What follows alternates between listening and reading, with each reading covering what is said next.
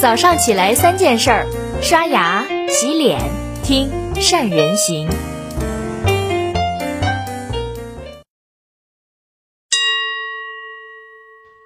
大家好，我是善人。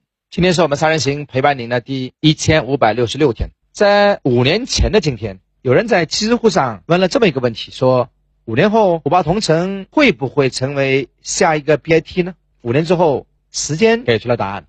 五八同城不仅没有成为下一个 BAT，还以八十七亿美元的价格卖身，成为了私有化企业，正式退出了美股。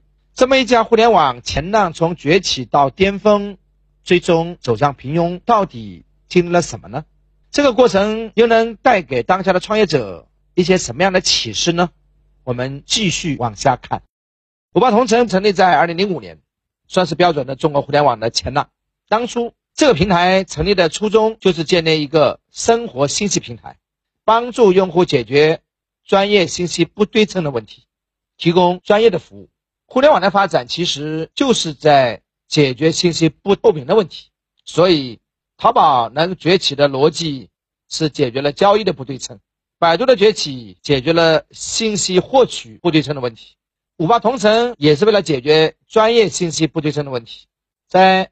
五八同城出现之前，像租房、二手货物的交易这些行业，存在着渠道资源匮乏、资源价格垄断各种问题，消费者确实处在一个非常不利的位置。不要说中间商赚差价了，没有被坑被骗，大概已经很幸运了。五八同城就把海量的网民资源聚集在一个平台上，联合用户共同构建一个资源池。五八同城呢，再把这些资源整理分类，使得每一个用户都能找到自己想要的东西，这无疑解决了当时所有人的痛点问题。商业模式呢，当然被资本市场所看好。二零一三年在万圣节这一天正式挂牌美股，第一天收盘就暴涨了百分之四十二。随后在二零一五年的短短两个月时间，先后诟病了。安居客在收购了赶集网，一举成为了中国本地生活信息最大的网站。二零一七年净利润达到了十三点九个亿，二零一八年营收增长了百分之三十点五。但是风头无两的五八同城却在后来的道路上跑偏了。五八同城的愿景是成为人人信赖的生活服务平台。这个愿景的由来还是有故事的。五八同城的创始人叫姚劲波，我们一起在央视做过节目。他当初创业，其实是在一次租房过程当中，被一家中介骗了，房财两空，所以才下决心自己建立了一个值得信赖的平台，整顿房屋中介市场，成为一个可以人人信赖的生活服务平台。但是有点遗憾的是，五八同城的愿景最终那只能是黄粱一梦。五八同城不仅没能成为值得信赖的平台，反而。成为了众多骗子的聚集地。澎湃新闻此前就曾经专门做过统计，从中国裁判文书网搜索到近年六十起通过五八同城赶集网发布虚假招聘信息的诈骗案例当中，有两百四十八名被告人通过在五八同城发布虚假招聘信息诈骗，超过五千五百人作为受害者受骗，诈骗的金额靠近个亿。而且，仅仅在二零一八年的一年时间，五八同城就被相关部门约谈过十多次。每一次，五八同城的声明都会尽快的规范化，但是这些问题依然没有一个好的解决。为什么想成为人人信赖的生活服务平台，居然对这些虚假信息屡禁不止呢？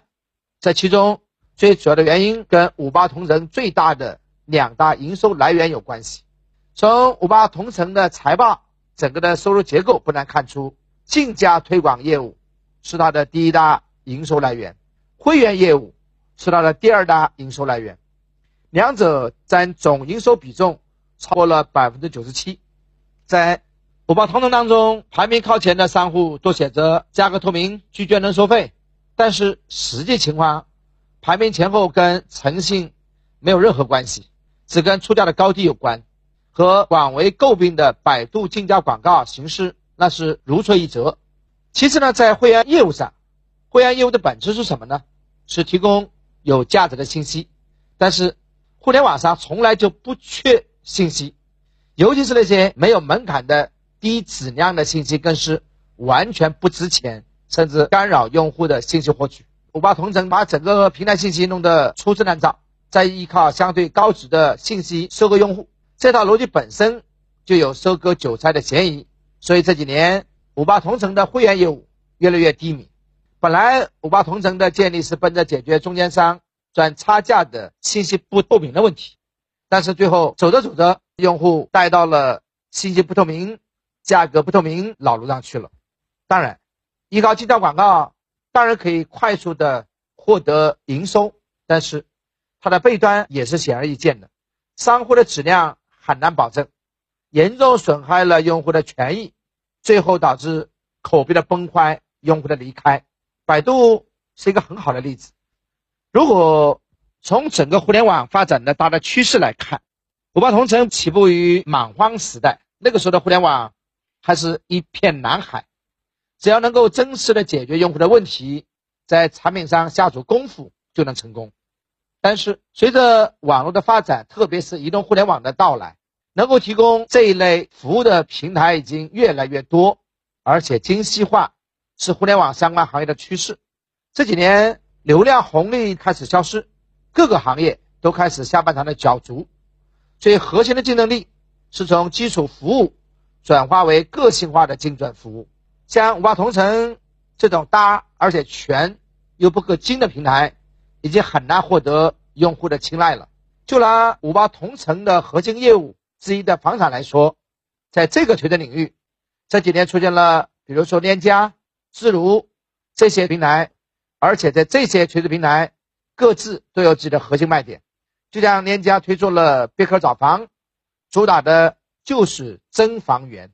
直接把矛头对准了五八同城的七寸，还有自如蛋壳，这些专业性垂直长租公寓的崛起，更加是让五八同城应对乏力。五八同城的立门主打的业务是招聘，面临着跟房产一样的尴尬的境地。移动互联的兴起，再次的割了五八同城这种传统招聘平台的命，效率低下，信息双方不对等，供需匹配和流程冗长繁琐。各个问题都是五八同城这种综合性招聘网站面临的死结所在。深耕细分市场显然已经成为了招聘网站发展的趋势，这也是拉钩、报时直聘这类垂直招聘网站能够崛起的原因所在。五八同城跑流量发家，成百上亿的用户聚集在自己的平台，然后再进行收割，而不是想着怎么样去提高用户的粘性跟体验，最终导致的结果是整个平台。只能成为用户生活当中的一个过客，对于平台的信任度越来越低。流量虽然好，但意味着陷入流量的思维，忽略了互联网发展的大的趋势，很难孵化出更加垂直而且具有竞争力的新业务，最终还是会一地鸡毛。回头再来看，我们就会发现一个特别讽刺的事实：房产、招聘、黄页、团购、交友。二手、宠物等等，五八同城每一项都有设立，但是没有一项能做到最好。如果你把流量当成韭菜去吸引来去收割，忽视了流量背后的用户是活生生的那群人，那最终这些流量也会舍你而去。好了，以上就是今天的三人行跟你分享的所有内容了。看完了文章，各位有什么收获呢？对于五八。你的体验感受又是什么样的呢？欢迎你们在下面留言，跟我们一起交流。祝你的企业能汲取前人的经验，避开险坑。